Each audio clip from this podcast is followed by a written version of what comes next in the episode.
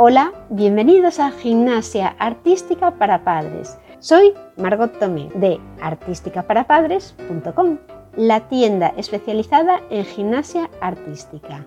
En esta tienda tendrás todo el material que tu hijo necesita para entrenar gimnasia artística, además de posibles regalos que le puedes hacer porque siendo un gimnasta le van a chiflar. Pasamos al capítulo de hoy. Hoy hablaremos sobre la categoría de los gimnastas. Os voy a dar una noticia que a lo mejor algunos no lo sabéis, aunque bueno, es bastante importante porque influye mucho en la competición del gimnasta. Y es que una vez que un gimnasta está en una categoría, no puede pasar a una inferior.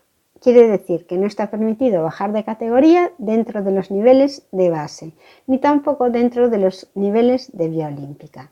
Esto quiere decir que si una gimnasta está, un gimnasta está en vía olímpica 8 y el año siguiente la federación exige unos elementos determinados, no y que no puede conseguir por cualquier motivo, no podrá bajar a una vía olímpica inferior lo que podría hacer sería pasar a base o quedarse en vía olímpica 8 si ya estaba así. Por otra parte, también hay unas normas para bajar de vía olímpica a base. Previa propuesta a la comisión técnica y si la resolución es favorable, una gimnasta que haya participado en vía olímpica deberá participar en el nivel más alto de base que corresponda a su edad y deberá permanecer como mínimo dos años en base si quiere volver a participar de nuevo en vía olímpica. Estas son unas normas estipuladas por la Federación de Gimnasia y que se aplican y que son a veces bastante limitantes para los gimnastas Hace creo que tres años hubo como una remodelación de los elementos que se pedían y sé que en el club donde entrenan mis hijos un montón de gimnastas tuvieron que pasar de olímpica a base.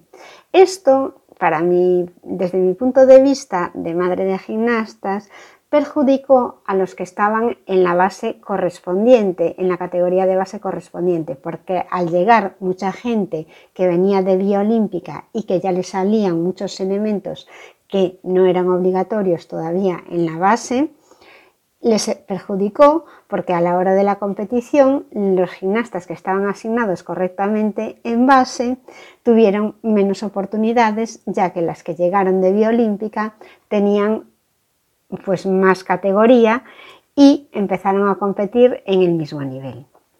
No sé qué os parece a vosotros y, si alguien está, ve que esto es correcto, pues también me gustaría leerlo en los comentarios, porque para mí ha sido una, una solución bastante injusta para aquellos gimnastas que querían competir, que tenían ilusión y que al final vieron que la meta era casi imposible por culpa de una competencia que estaba mucho más preparada que ellos. Hasta aquí el programa de hoy. Este programa está patrocinado por la tienda especializada en gimnasia artística y que puedes encontrar en artísticaparapadres.com. Mi nombre es Margot Tomé y estaré encantada de recibirte en el siguiente programa.